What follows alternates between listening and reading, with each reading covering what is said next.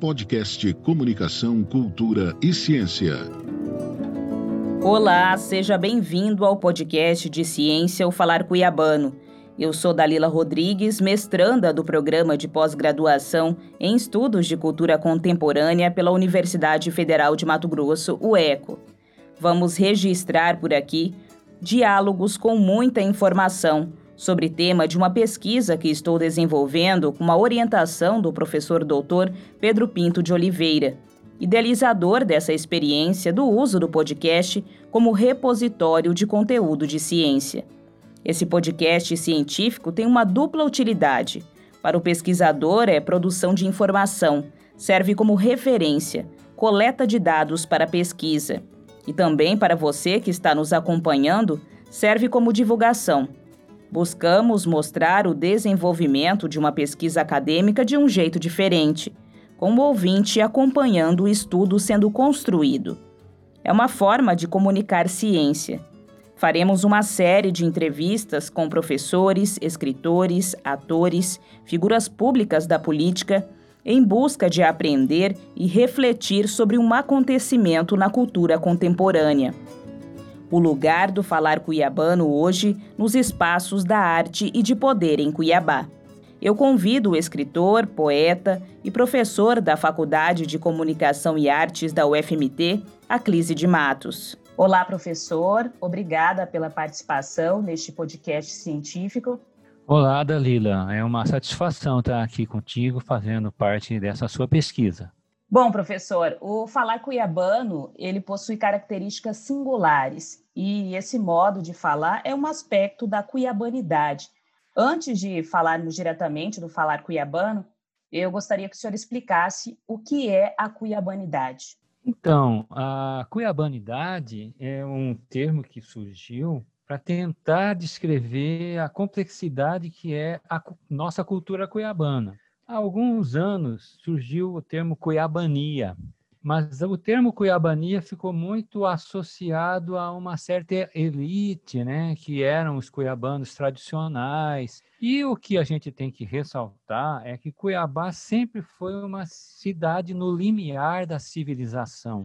Primeiro, porque era uma fronteira que pertencia a outro império, o Império Espanhol. Os portugueses vieram, tinham várias tribos indígenas, e, de, e depois, logo que foram descobertos o ouro aqui, né, também veio uma forte presença africana.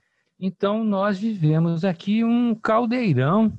Se você somar a isso que é, vieram pessoas italianas, japonesas, libanesas, que estavam fugindo, inclusive da invasão turca, né, que, que aconteceu há 125 anos, mais ou menos, o Império Turco entrou pela Síria, por vários outros países, então a gente recebeu aqui como uma terra no limiar da floresta, algo que era o sonho de várias pessoas daquele velho mundo, que veio aqui e destruiu o sonho das pessoas que habitavam aqui. Então Cuiabá ela é uma área de fronteira entre ecossistemas, entre culturas, entre falares e tudo esse cadinho que está esse, esse grande caldeirão, não é nem um, um pequeno cadinho, resultou numa cultura muito própria. E essa cultura, então, é que poderia ser chamada de cuiabanidade, que, que não é uma, nunca foi uma certa cultura pura, ela é fruto dessa grande e imensa mistura, mas que também, a partir daí, foi tendo características próprias devido ao seu isolamento. É, no, no século XIX, Cuiabá era maior do que a cidade de São Paulo, tinha maior população. Cuiabá teve o segundo teatro do Brasil, perdendo apenas para Vila Rica, justamente por causa do ouro. Onde vinha o ouro, vinha uma carrada de gente, como aconteceu nos Estados Unidos, por exemplo, com Alasca e a Califórnia. Então, Estava falando isso porque antes da guerra que acabou isolando a gente aqui e, e, do surto que teve de várias doenças, inclusive da própria varíola, né, que teve aqui também, Cuiabá passou a ficar menor, acabou o ouro, e São Paulo começou a estar recebendo o, fluxo das pessoas que chegavam para fazer o novo surto, né? inclusive da revolução industrial que tivemos é, isso muito tempo depois. Mas estou falando que há cerca de 200 anos, Cuiabá era uma cidade super forte, super interessante, né?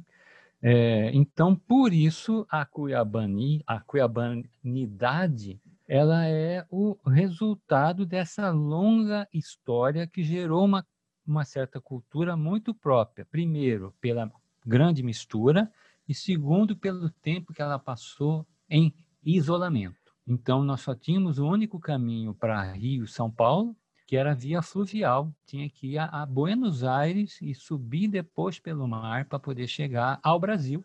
Ou tinha que vir por lombo de mulas, de Goiás Velho para cá.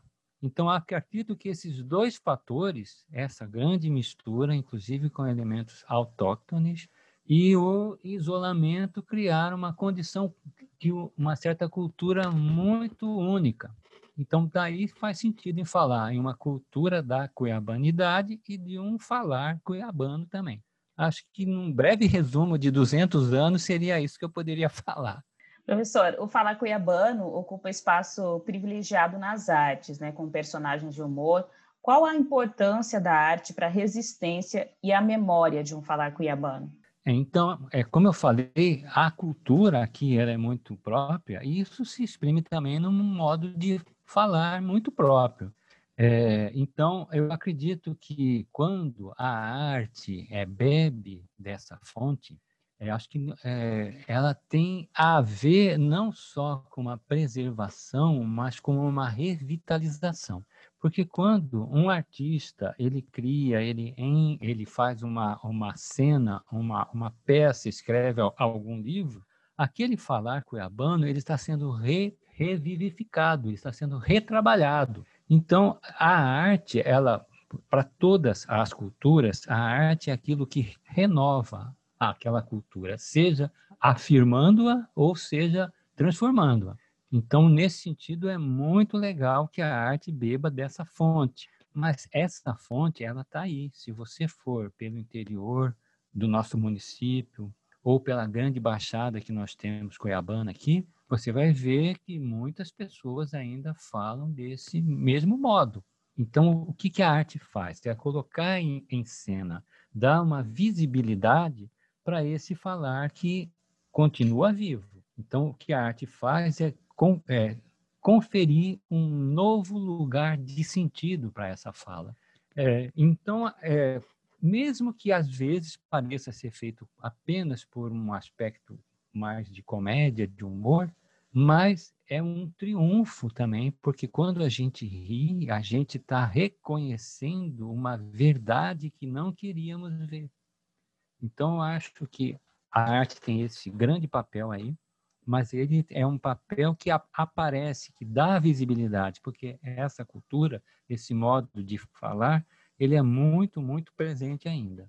Sim, com esse privilégio, então, mesmo tendo esse privilégio, nós podemos dizer que este é o lugar do falar cuiabano? É na arte, o falar cuiabano é objeto de riso? Não, eu acho que o riso é um dos sinais, mas nós temos muitos outros. Nós temos, por exemplo, que todos os candidatos políticos, né, quando eles vão fazer campanha, que eles precisam falar com a população toda e não apenas com uma certa uma única camada, eles fazem apelo constante. Se você for pegar a última campanha para a nossa prefeitura, você vai ver quantos, quantos candidatos usaram uma grande estética visual com os padrões da arte popular cuiabana, quantos utilizaram-se da música do siriri, do rasqueado, quantos se utilizaram, inclusive, da maneira como nós falamos, né? É, então, a gente vai ver que é, acho que é o Jacques Rancière, ele diz que a, a arte tem três regimes. O primeiro desse regime é o que ele chama de o regime ético, que seria a arte sendo feita na vida cotidiana das pessoas. Então, você vai para uma certa comunidade, eles dançam siriri, eles fazem ou artesanato, eles tecem rede, aquilo está entranhado na cultura cotidiana, no modo de viver mesmo. E essa arte é a base de todas as outras. O segundo regime, que ele chama de o regime poético ou técnico, é aquele que pega esses elementos que estão imersos na nossa cultura cotidiana e, através de um esmero técnico, eles dão aquilo uma roupagem artística melhor, mais técnica. Então, por exemplo, o, o, o Siriri, com as tecnologias que nós temos hoje, a viola de coxo, por exemplo, já tem compositores utilizando a viola de coxo eletrificada. O professor Abel, ele, ele grava música clássica com a viola de coxo. Esse é o segundo aspecto do regime da arte poético ou técnico. E o, o último deles, o Estado, que ele, ele diz que seria o mais avançado, contemporâneo, seria o regime estético, que aí seria o quê? Um modo de sentir a arte compartilhada. Então, quando a arte, seja através de peças de humor, seja através de música, seja através de poemas, coloca aquilo de novo ali com uma ressignificação, ele compartilha um modo de sentir. Então, eu acho que o falar cuiabano ele vai muito além da mera paródia. Então, há esse elemento, de fato, ele é utilizado como elemento marcador estigmatizador, mas também ele pode funcionar como elemento de libertação. Não sei se consegui explicar, mas é que há uma complexidade toda. Acontece que o modo mais visível para quem está fora seria rir, mas quando ri, você está fazendo com que o outro reconheça que há um outro. E a, e a partir daí vem uma série de poemas. O, Sil, o Silva Freire escreveu vários poemas porque não é só o modo como a gente é, articula a fala, há uma sintaxe também, há uma construção também, há um cantar também. Então, tudo isso forma o nosso falar cuiabano. E as artes bebem dessa fonte muito popular. Não sei se consegui responder, mas acho que a gente pode desenvolver um pouco dessa complexidade que é a cultura cuiabana e o modo como a gente fala. E, inclusive, coloquei como que os políticos usam isso. Alguns políticos fazem questão de falar errado, né, vamos dizer assim, para ficar próximo da sua fonte cultural. E todas as línguas nascem das variações dialetais o português é um modo de falar errado a língua portuguesa de lá, de Portugal. Então, nós usamos me lembro e eles falam lembro-me. Né? Então, a própria articulação sintática mostra como somos diferentes, mas temos raízes semânticas comuns. A língua é algo muito vivo, né?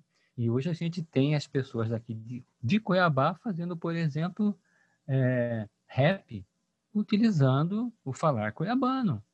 É uma antropofagia mesmo, né? A gente está acostumado com uma cultura, tem contato com outros e re, retrabalha tudo isso.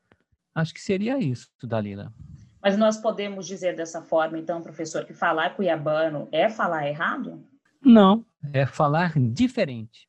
No Rio de Janeiro, que eu acabei morando quase 15 anos lá, tem a escola de samba Salgueiro, né? Nem melhor, nem pior, apenas diferente. Inclusive, nós cuiabanos aqui temos traços que nos tornam mais próximos do falar de Portugal. Você vai para qualquer é, interior aqui, por exemplo, a guia, Corizal, eles falam o verbo carecer no sentido de ter a, é, a ser preciso algo, né?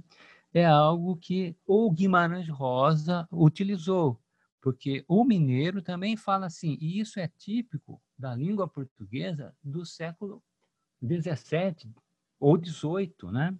Então, nós tivemos esse contato com a língua portuguesa, depois ficamos separados, isolados, e aquele modo de falar, às vezes, se torna mais perto.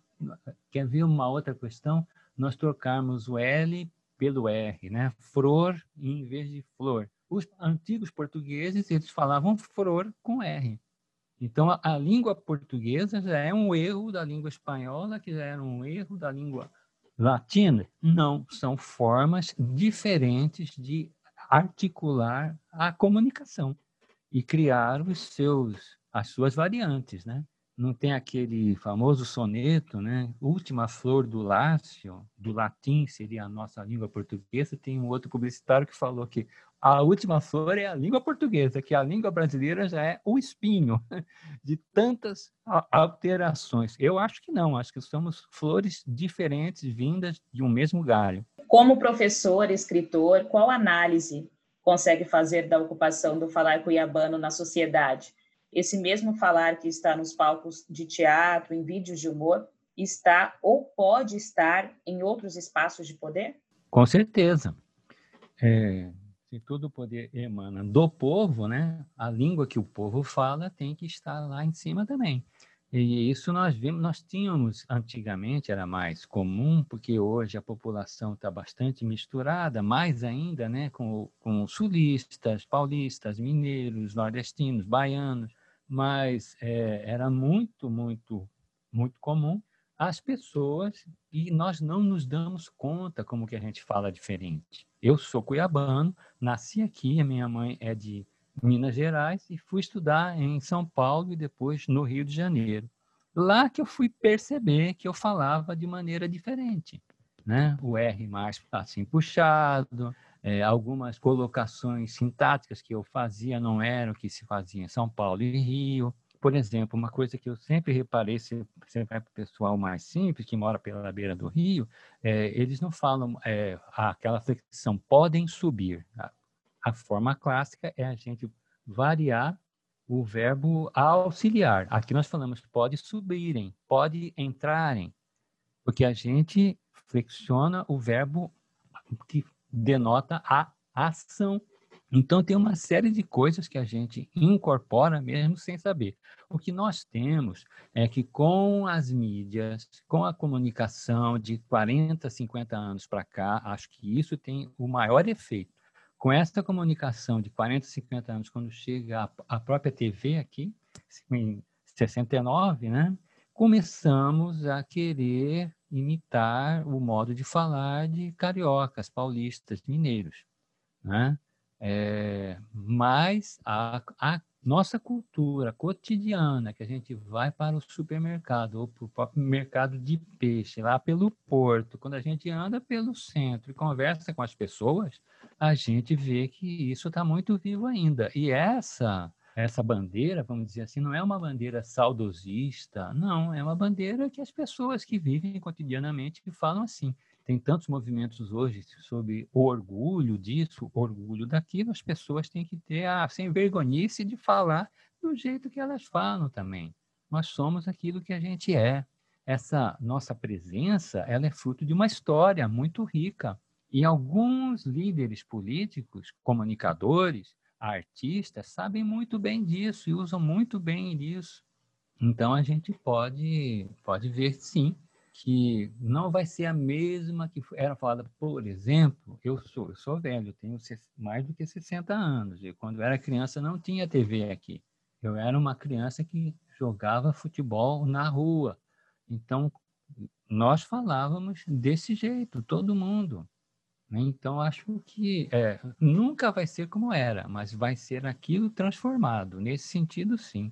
E, e aí cabe aos, a, todas as pessoas que fazem arte revitalizar isso. Mas ainda há preconceito em relação à língua e suas variações. Há preconceito, sim. Há, há muito preconceito. Eu posso citar casos aqui. É, e não é só com o modo como se fala. Eu, eu, por exemplo, fui treinado como era uma pessoa inteligente, que estudava, que fui, inclusive, está estudando fora, eu fui treinado a, atenuar o próprio sotaque que eu tinha. E também porque eu, quando criança, minha mãe era de Minas, eu ia passar férias em Minas Gerais.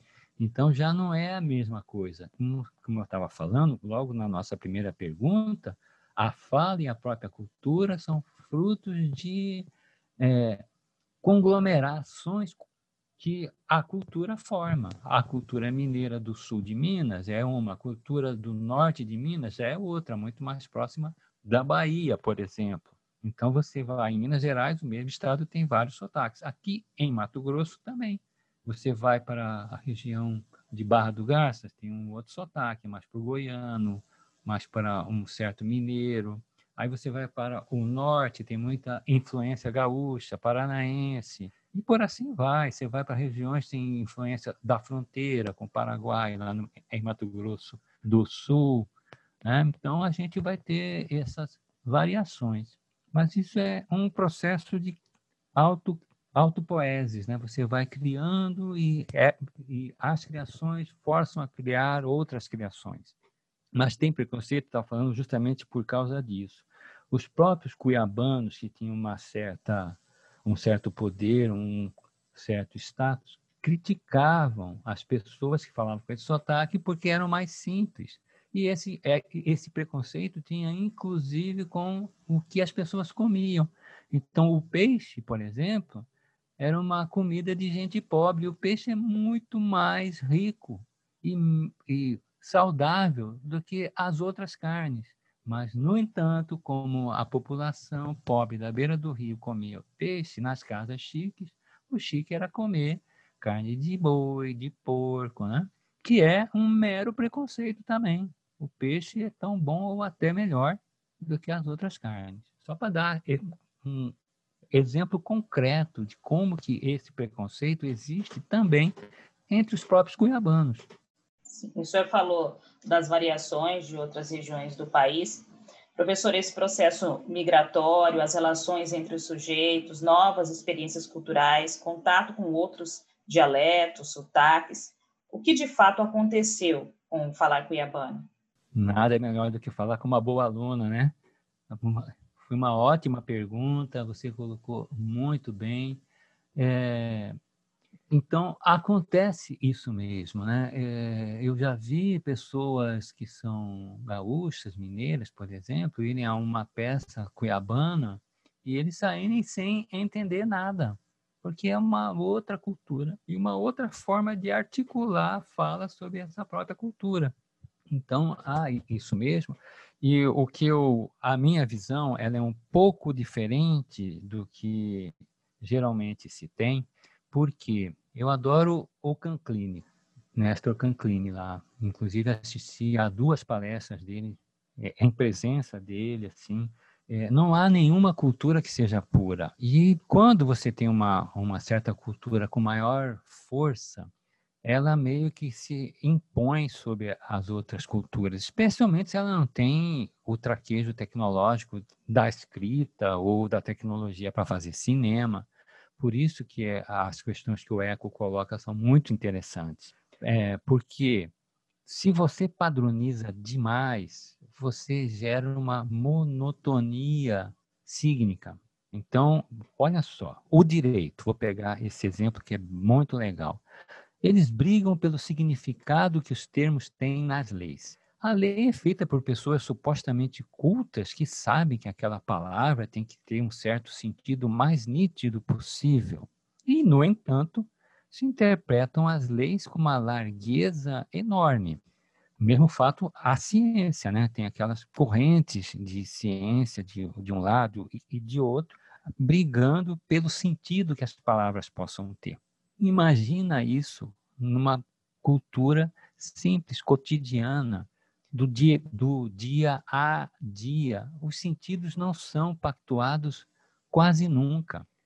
Quase nunca. Então, o meu modo de ver é que essas junções, elas não geram uma síntese destruindo uma ou duas dessas culturas. Elas geram uma fusão com possibilidades. É quase como se fosse um aspecto é, genético, né? O português foi criado pela fusão do latim com outras línguas. O português falado aqui pelo Brasil tem a forte influência indígena, tupi, né? africana. Então, não é o mesmo português falado lá. Então, eu creio muito mais que esse é um imenso processo de revivificação, é de tornar vivo e mais ágil. Então, a língua ela é viva quando ela se torna ágil. Quando ela começa a ter aqueles mimimis de que precisa definir tudo direitinho, que não é, é como isso, começa aquelas, aqueles debates para fechar, que tem que ser de uma única maneira, nós estamos matando, tornando menos viva uma língua. a, eu faço poesia porque a poesia é voltar ao signo primeiro, ao signo verbal primeiro, né? Por isso que aqui a poesia é muito próxima da música, porque a música não tem o sentido que as palavras fecham. Então, o aspecto icônico do signo poético, ele é, ele é vago, e é bom que ele seja assim, porque ele permite atualizações, um, um, outros possíveis, né? Então, eu sou mais por essa corrente, que há culturas também que tentam se impor sobre outras, mas através de um golpe de capoeira ou de até um judô, né? Você pega aquilo e vira de ponta cabeça e faz uma, uma nova língua a partir de tudo aquilo que tá falou, que, que tinha em certa época. E as línguas todas um dia sumirão. O Fernando Pessoa fala naquele poema, né? A, aquela placa, a tabuleta da tabacaria, ela vai quebrar e a própria língua em que aquela placa foi escrita um dia sumirá. Mas as palavras que a gente inventa aqui vão renascer transformadas por outras. É isso, Dalila. Acho que esse, esse, esse processo, eu acredito que ele é muito mais forma de vida do que forma de morte. Pelo menos é a minha crença. A língua só morre quando ela não é transitada, quando ela não é falada, quando ela não gera poesia, quando não gera música, quando não gera arte, política, sociedade. É por isso que é, a, a, poesia, para ser viva, ela tem que ser falada, tem que ser cantada, tem que ser lida, né? É isso. Professor, e considerando as mudanças ocasionadas pela modernidade, o avanço tecnológico e a expansão das mídias, é possível preservar um linguajar pouco conhecido e disseminado na contemporaneidade? eu acho que justamente por isso é que será preservada. Olhem só, as tribos e povos que desapareceram antes de terem inventado a escrita, a gente não tem nada, nenhuma tecnologia que nos permita é, saber como escreviam, por exemplo, determinados povos. Né? Na medida que a tecnologia dá de escrever já permite que a gente tenha traço, mas nós sabíamos como se falava aquilo, né? Na medida que você tem, como nós estamos fazendo, a gravação de áudios, você permite que o modo como a gente pronuncia aquelas palavras seja vivo. Quando você tem a internet, que cabe tudo, você tem o que você quiser pela. O que, que é a virtualidade? Essa, é, é é muito legal isso. A virtualidade é a possibilidade de ser. Então, a língua cuiabana, se você pegar a gravação, para você, digamos, há 100 anos atrás, fazer uma, um áudio como que os cuiabanos falavam, era impensável, porque você estava começando o rádio. O rádio chegou aqui em Cuiabá sem gravação, lá na década de 30, né? no próprio Brasil chegou uma década antes. Então você não tinha. Olhem como se cantava, por exemplo. Eu sou fanático pela música, o samba carioca, o, Noel Rosa e tudo. Você pega aquelas cantoras antigas, elas puxavam o R, era impressionante. Rio, elas, falavam aquele R lusitanado, elas eram treinadas para falar assim. Nem o carioca fala assim. Né? Então, você com as tecnologias é justamente uma possibilidade ímpar. Um dia, por acaso, se você quiser, eu gravo os meus poemas para você aqui falados em cuiabanês. Tem que procurar pelo livro aí. Mas é, é porque hoje se permite a preservação dos áudios e dos vídeos. Então você sabe como é uma dança. Antigamente você não tinha. As antigas expedições científicas tinham desenhistas para poderem fazer os desenhos de como eram as aves, como eram as palmeiras. Hoje em dia você tem foto. Então as tecnologias permitem justamente essa proliferação de virtualidades que se tornam mais possíveis. Agora, o que nós não temos com esse mundo virtual, é, e isso que é, eu acho que o choque que nós estamos vivendo na nossa, nas nossas culturas contemporâneas, que é essa fragmentação gera uma desagregação. Eu, eu, vejo muito, muito assim parecido quando o Império Romano acaba pela Europa e aí as línguas nacionais elas vão surgir centenas de anos depois em decorrência do final do Império Romano.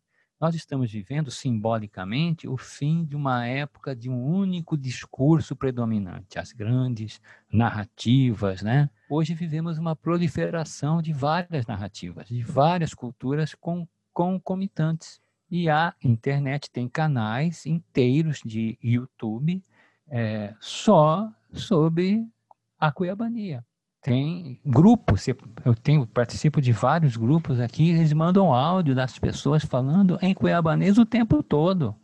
E isso vai ficar para sempre. Agora, o que eu estava falando é que não há aquele fluxo como, por exemplo, só para te dar uma situação precisa, quando a TV, a rádio, o Getúlio Vargas sabia que o rádio podia chegar para todo o Brasil e ele instituiu o samba carioca como a música do Brasil, quando não era.